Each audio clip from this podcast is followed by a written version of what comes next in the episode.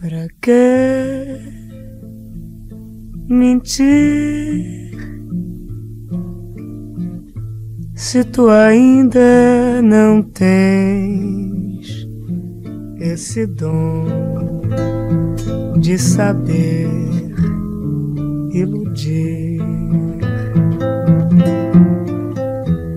Pra quê? Para que mentir? Você já contou uma mentira hoje? Qual foi a última vez que você mentiu? O primeiro de abril, dia da mentira, é o momento ideal para descontrair com os amigos e parentes, contar mentiras exageradas e pegadinhas mais elaboradas. É, e a mentira e o ser humano sempre andam de mãos dadas. Crianças, jovens e idosos mentem. Mentimos uns para os outros e até para nós mesmos. Mentimos para o mal e para o bem. Ontem, hoje e amanhã. Mas o que é a mentira e como devemos lidar com ela? Você percebe quando alguém está mentindo? Eu sou o Marco Cavalcante, jornalista na Divisão de Divulgação Científica da Diretoria de Comunicação Social da Universidade Federal de Uberlândia. E eu sou Leise Alves, estagiária de jornalismo aqui na Divulgação Científica.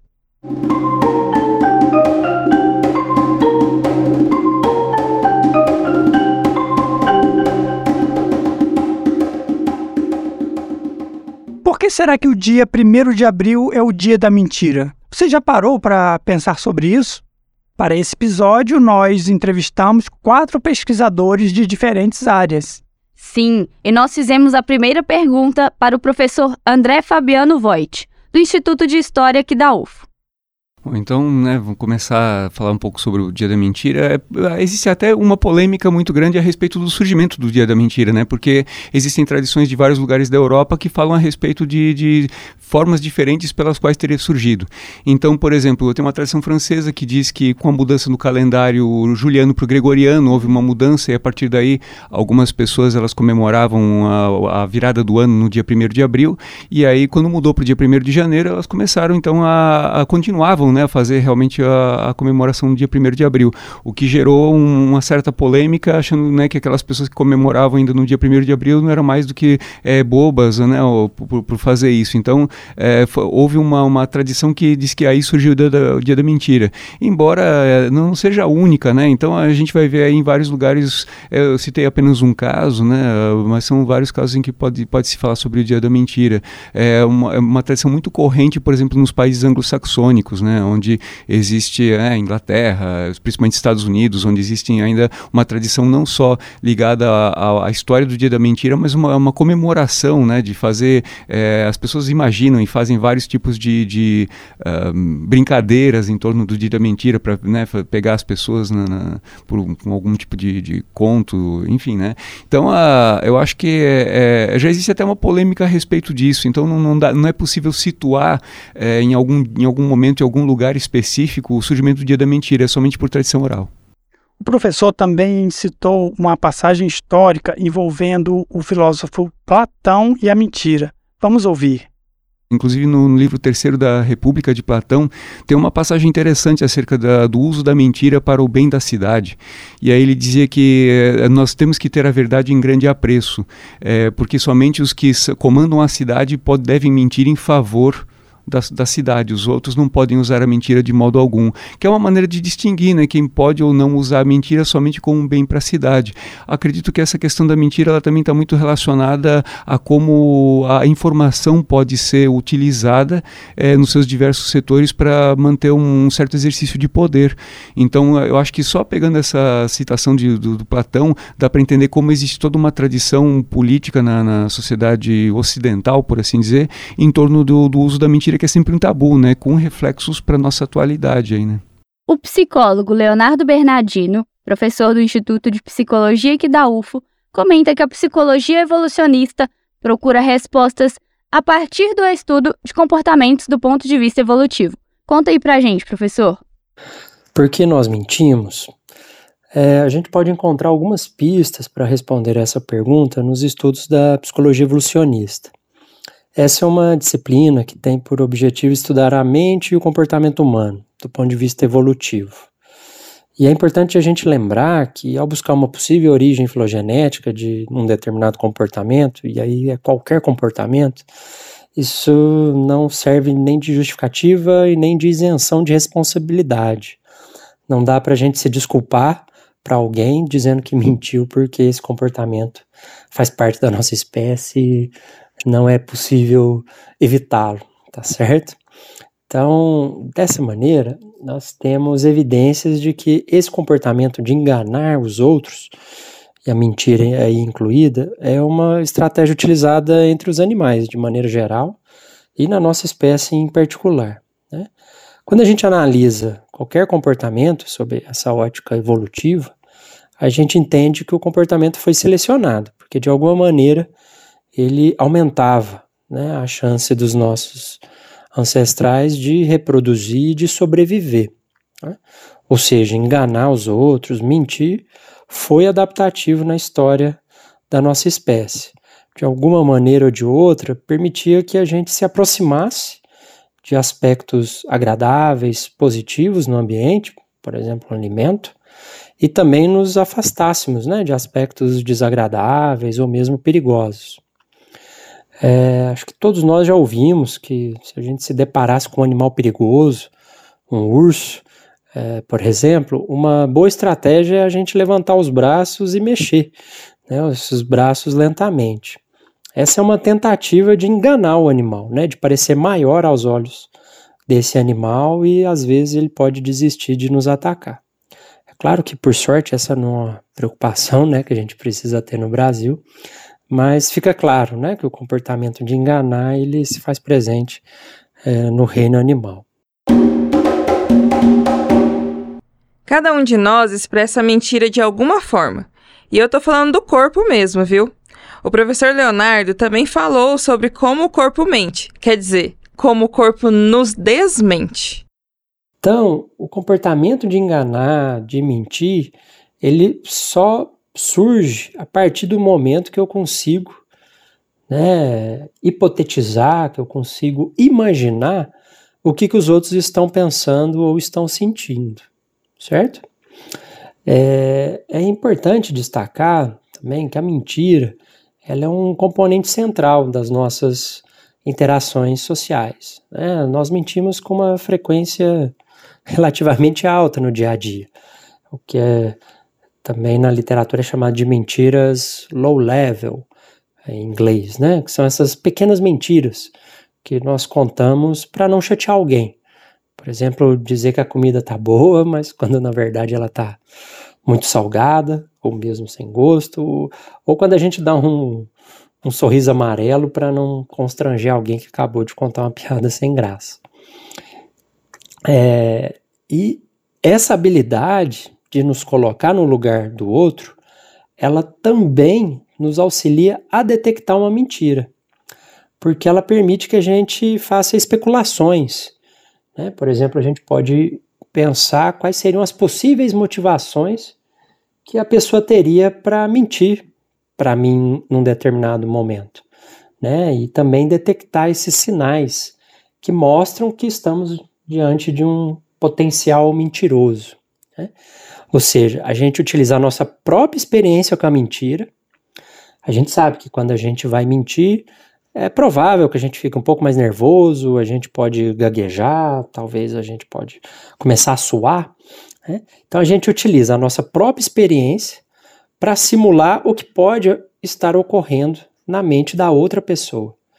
Então, se eu observo esses sinais, é, alguém que está na minha frente, contando uma história, mas ela tá aparentemente mais nervosa, ela começa a gaguejar, eu vejo ela ficando mais vermelha, né, ruborizada, suando.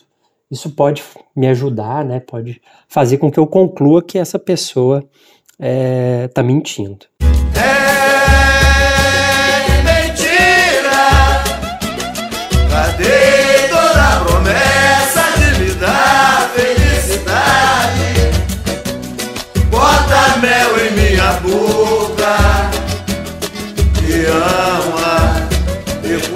deixa saudade. Será? Agora, um outro aspecto que chama a atenção é o fato de nós mentirmos para nós mesmos. A gente mente para a gente mesmo e não é pouco, não. É, agora, uma hipótese explicativa para isso foi dada por um biólogo evolucionista chamado Robert Trivers. Para ele, nós mentimos para nós mesmos porque isso aumenta a nossa habilidade de enganar os outros. A lógica é mais ou menos assim: eu vou conseguir enganar melhor os outros se eu conseguir enganar a mim mesmo. Ou seja, eu não posso revelar as minhas verdadeiras intenções aos outros se elas, inclusive, estiverem ocultas de mim mesmo. É? Então, e uma das consequências desse auto-engano, né, o nome, o termo mais utilizado na literatura é auto-engano, é a produção, uma das consequências, né, é, é a produção de uma visão mais positiva de nós mesmos. A gente acaba, inclusive, superestimando as nossas habilidades, as nossas competências. É, por exemplo, a maioria das pessoas pensa que dirige melhor do que a média, ou que é mais legal do que a maioria das pessoas.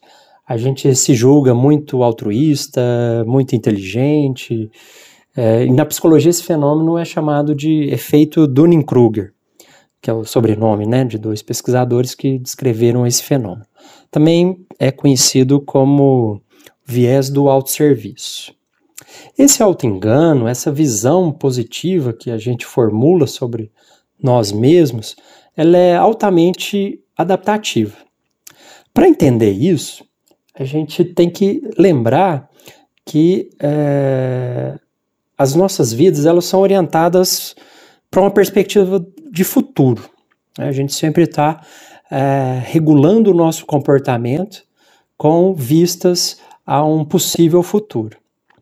Então, é, quando a gente tem uma visão positiva sobre nós mesmos, isso aumenta a confiança que a gente sente em nós mesmos.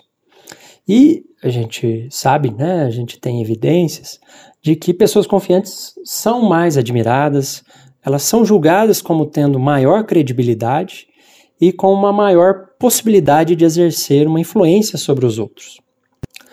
Além disso, é, o fato da gente se sentir capaz de enfrentar os desafios que possam surgir à frente, mesmo que seja uma, né, uma autoavaliação equivocada, é, é, isso dá às pessoas né, um certo senso de controle sobre a realidade, porque eu consigo me sentir mais responsável por aquilo que acontece comigo.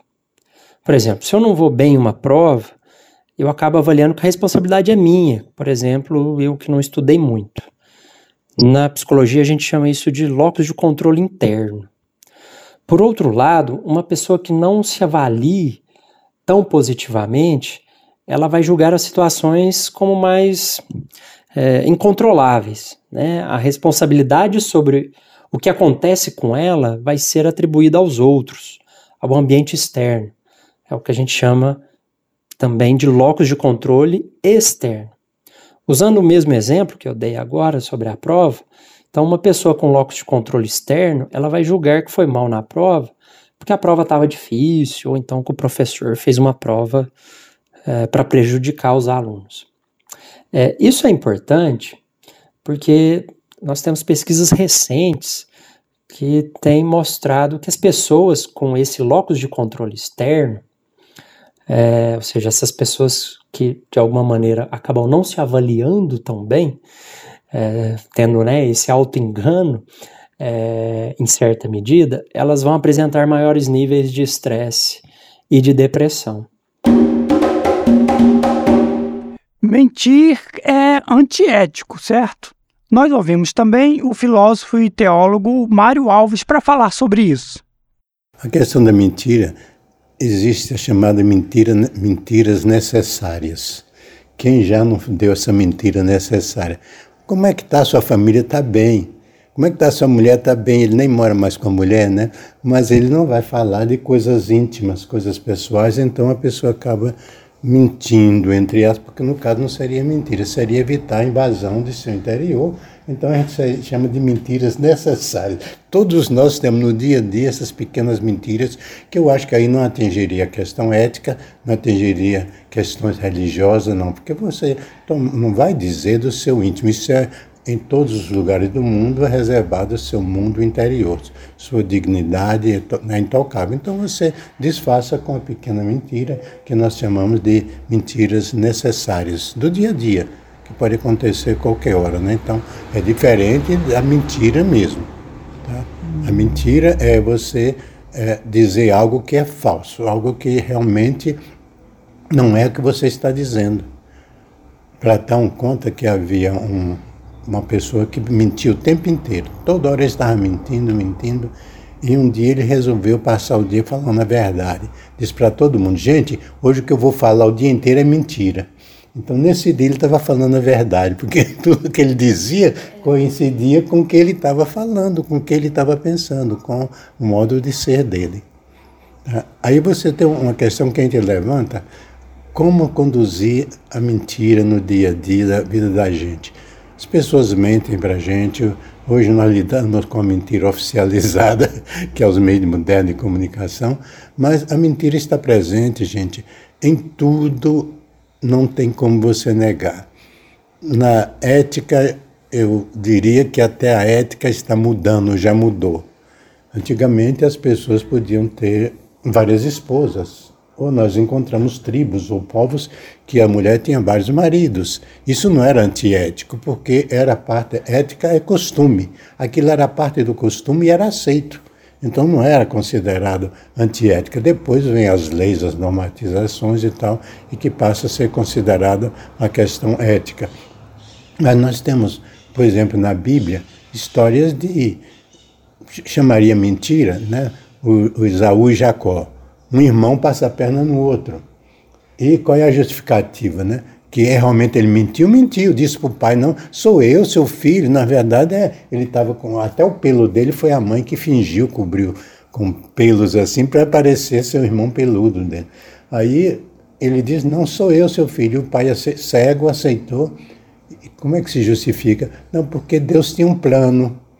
Deus tem um plano para resolver isso. Nós humanos fazemos nossas coisas e justificando, dizendo que é um plano de Deus. Deus quis assim, Deus determinou assim. Quer dizer, muita coisa que está na Bíblia era fruto dos costumes, era coisa das práticas ali. E não é que fosse aquilo verdade ou mentira, não era a prática do dia a dia, era questões éticas deles e a ética mudou, mudou mesmo. Tem muita coisa que se fazia antigamente que hoje não se faz e no futuro nós teremos muitas outras coisas diferentes. Infantil,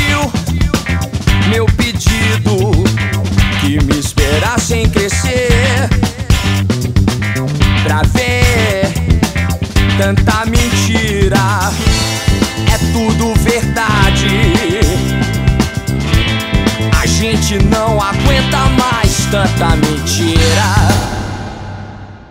Fake news não é uma brincadeira de 1 de abril. Muitos interesses podem estar por trás das informações falsas. Pois é, e isso é uma questão que tem sido discutida muito nos últimos tempos. Inclusive, a professora da Faculdade de Educação, Adriana Omena, pesquisa sobre esse tema. E como as pessoas podem se defender dos falsos conteúdos? Conta para o nosso ouvinte, professora. Não, não. Fake news não é brincadeira de 1 de abril, hipótese nenhuma. Aliás, não é nem fake news. Eu acho que a, tem, tem sido conversado por pesquisadores acerca do assunto que a gente devia evitar usar esse tipo de nome, pelo menos na, na pesquisa, na academia. Porque a mentira, a o factoide, né? O pegar uma situação que não é verídica e tentar transformá-la em verídica, isso sempre existiu.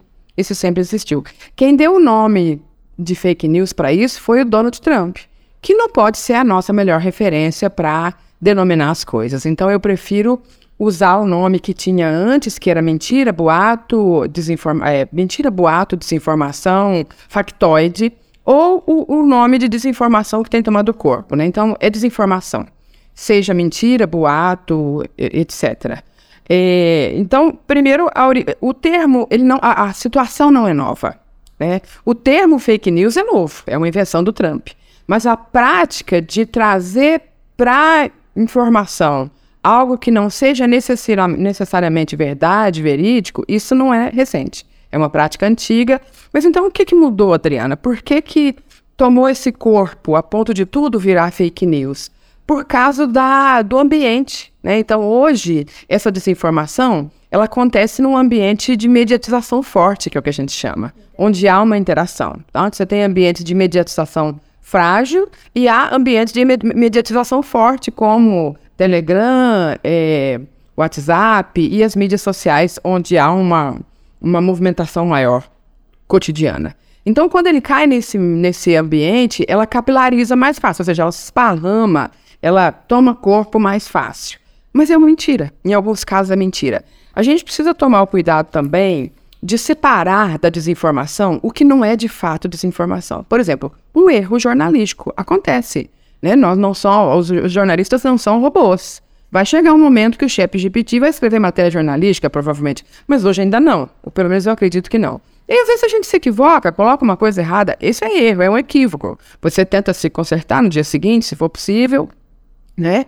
Não pode ser nada gravíssimo, como aconteceu com a escala base, mas assim, um ou outro equívoco na hora de apuração não é fake news, é equívoco e tem que ser consertado, né? A teoria da conspiração alguns pesquisadores também não colocam como fake news ou como desinformação, apesar de que é, ela desinforma. Mas quem criou aquilo, quem produziu aquilo e divulgou, efetivamente acredita que aquilo é verdade. As pessoas que dizem que não existe aquecimento global e que a vacina causa autismo, elas acreditam efetivamente nessa bobagem, tá? Então, assim, entra num, num, processo de desinformação, mas ele é mais complexo. Você tem que fazer uma análise mais sociológica. Não é mentir por mentir. É diferente, por exemplo, de criar um factoide político. E por que, que ele é forte? Porque ele parte de alguma verdade. Ele pega uma informaçãozinha minúscula que é verdade, coloca todo um entorno que não é verdadeiro e solta aquilo. Aquilo esparrama igual fogo em mato seco. Né? E, e, é um problema seríssimo isso. E você fala, Adriana, tem alternativa? Ah, há alguns caminhos. Eu, inclusive, uma vez cheguei a fazer um curso para ir atrás dessas, entre aspas, fake news, né? Da desinformação audiovisual, que é a mais difícil. Porque quando é texto, é simples, você pega o texto, checa a fonte, de onde é que está saindo essa bobagem. Uhum. Checa a data, porque muita gente pega uma notícia de 3, 4 anos atrás, uma informação, que naquele momento estava acontecendo aquilo, era verdade, mas em outra circunstância, e coloca isso como se fosse atual. O governo anterior fazia muito isso, pegar informação de anos anteriores, descontextualizada e soltar como atual. Isso é desinformação, tá? Então, como que você faz? Checa a fonte, verifica a data, leia o material todo antes de, principalmente antes de compartilhar, leia, porque às vezes lendo você vai ver que não é bem assim. Ah, a chamada era essa, o título era esse, mas quando você lê a reportagem, não é bem assim. Então isso minimiza, né? não, não, você não está livre, mas minimiza. Agora, quando o fake news ou a desinformação ela é completamente audiovisual, é mais complicado. Você precisa de um software para ajudar. Existem softwares hoje que fazem isso. O ChatGPT às vezes está fazendo, mas antigamente era um software proprietário que você paga para usar. Você coloca a figura lá e ele vai buscando por onde passou aquela figura até chegar em quem postou. E aí você consegue saber a procedência. Então, assim, há mecanismos para verificar se essa desinformação ela é, foi um equívoco ou se ela foi feita deliberada, deliberadamente com o propósito de confundir, de enganar, de criar polêmica. Tem um pesquisador na UFMG, o Yuri, amigo nosso, que ele diz o seguinte: a fake news, né, ou a desinformação, ela existe com, com, propósito, com o propósito de gerar polêmicas. Né? Você coloca duas polêmicas em confronto, as pessoas tendem a acreditar naquela polêmica que dialoga um pouco com as coisas que ela já acreditava. É uma tendência, então é uma, é uma teoria da comunicação, que a gente tende a acreditar mais facilmente naquilo que dialoga com as nossas crenças. E aí to toma corpo isso. Então, na verdade, o processo de criar desinformação, ele quer unicamente alimentar polêmica. E, na, e no alimentar polêmica, você divide. E há um jogo de poder aí. Então, uma, uma coisa que vale a pena ser feito pelas pessoas que querem se aprofundar nisso é tentar sempre observar quem que ganha com essa polêmica. Com essa polêmica, quem ganha? Então, isso tudo são pistas que nos permitem saber se aquilo é mentira ou verdade. Então, chegou, vamos checar a fonte, ah, a fonte é verdadeira. Vamos checar a data, vamos ler, vamos ler o material inteiro, tenta diagnosticar ali se tudo é corretamente. E por último, é, quem ganha com essa polêmica? Essa é uma pergunta que sempre deve ser feita e nos ajuda a entender esse processo de mentira, né, de desinformação cruel que vem sendo feita e que é completamente diferente das mentirinhas de brincadeira que a gente fazia em 1 de abril. Ok, você já ouviu nossos pesquisadores falando sobre mentira. Mas o dia da mentira também é dia de pegadinha, né? Mas nem sempre é uma brincadeira. Às vezes é uma fake news. Enfim, Escuta aqui o que a galera falou sobre o assunto. Sim, eu já caí em fake news. Mais de uma vez, na verdade. Tem uma bastante memorável que foi na, durante a pandemia. Eu estava na minha cidade, interior de São Paulo. É uma cidade de 80 mil habitantes, mais ou menos, bem pequena. O aeroporto lá também é de pequeno porte e só decola e pousa aviões bimotores. E assim, não é uma coisa muito comum, não acontece todos os dias, né? É, e aí, naquela época, eu morava perto de onde ficava o aeroporto.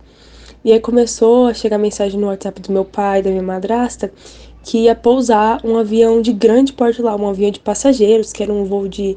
É, um voo que teve dificuldades técnicas, um pouso de emergência e tudo mais. E aí a cidade se mobilizou, foi muita gente para lá, do nada, assim, meio do dia, umas duas da tarde a estrada que levava para o aeroporto ficou até um pouco congestionada, é, esperando pousar esse avião, porque foi um evento para a cidade. Todo mundo estava realmente gritando que ia pousar um avião de passageiros lá. Todo mundo esperando, sei lá, um avião da TAM, uma coisa enorme. E aí não aconteceu, né? Era uma fake news e depois é, foi esclarecido que era só um estudante, inclusive de uma universidade lá, que soltou isso como forma de piada e caiu no WhatsApp das pessoas. A fake news que eu caí foi um pouquinho diferente. É, eu fiz o vestibular da UFO e o resultado saía na sexta-feira e o Enem era domingo. Na sexta-feira, o meu cursinho, né, que eu fazia cursinho pré-vestibular, olhou o resultado e falou que eu tinha passado, né? Me pintaram é, com tinta, fizeram aquela festa toda, me gravaram ligando para minha mãe, falando que eu passei, beleza. Aí eu fui tentar fazer matrícula na UFO e não conseguia. E aí eu descobri que eu não tinha passado na UFO uma hora antes de fazer o Enem no domingo. Aí eu fiz o Enem chorando. e alguns meses, tipo, muitos meses depois, eu passei da lista de espera e entrei na UFO. Eu já caí numa fake news que grande parte das pessoas já caíram, que é sobre criado mudo ser um termo racista. É, a, apareceu no Twitter alguém falando sobre que esse termo remetia a pessoas que tinham que ficar do lado da cama é, em silêncio durante a noite, mas na realidade não é. Esse termo vem de uma palavra em inglês que remete a outra coisa completamente diferente. É, dia 1 de abril eu costumo fazer bastante pegadinha, tá? Eu já costumo pegar assim mais a minha família, né? Eu não costumo fazer muito com amigos, não. Mas eu já contei pra minha família que eu tinha quebrado a perna. Gente, alguém me mandou uma foto de um pé engessado. Aí eu fui mandei, mandei para as minhas irmãs. É, gente, eu não tô bem. Olha o que aconteceu, quebrei meu pé. Aí elas ficaram todas desesperadas. Menina, como que aconteceu isso? Eu falei, não, acidente de trabalho, tô aqui na UAI, tá? Mas tá tudo bem. Aí depois eu mandei que era mentira, porque ela ficou muito preocupada. e foi isso. Uma coisa aqui no Rio que me chamou a atenção foi ver a facilidade que se toma a condução. Todo mundo confortável, seja trem ou gostosão. E os tais de trocadores, que amáveis que eles são. Ah, ah, que mentira que lorota boa. Ai, que mentira que lorota boa. Que mentira que lorota boa. Ai, que mentira que lorota boa.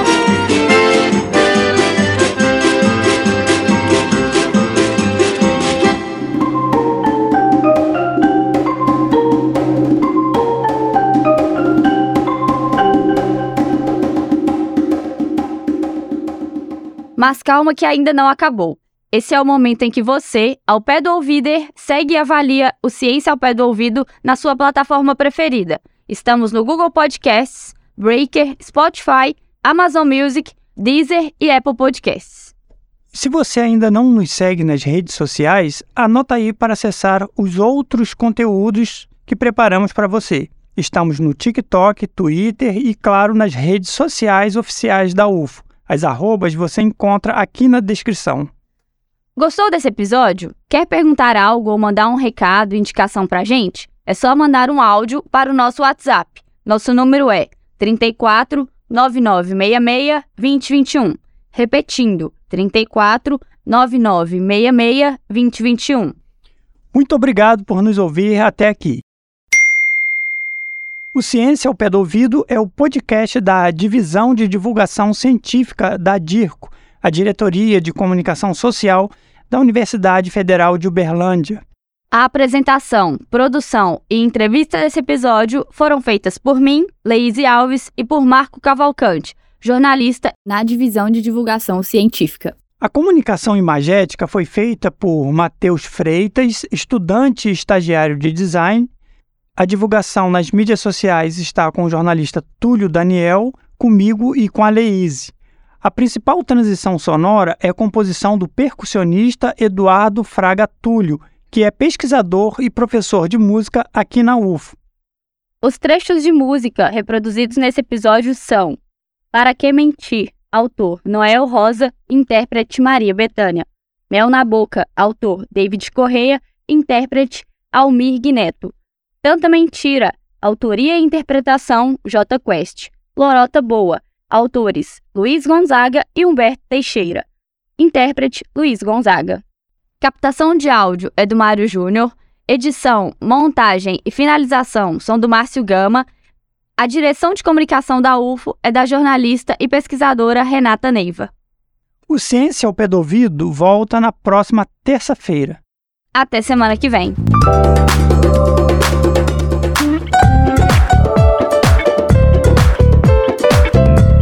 Ciência. Ao pé do ouvido.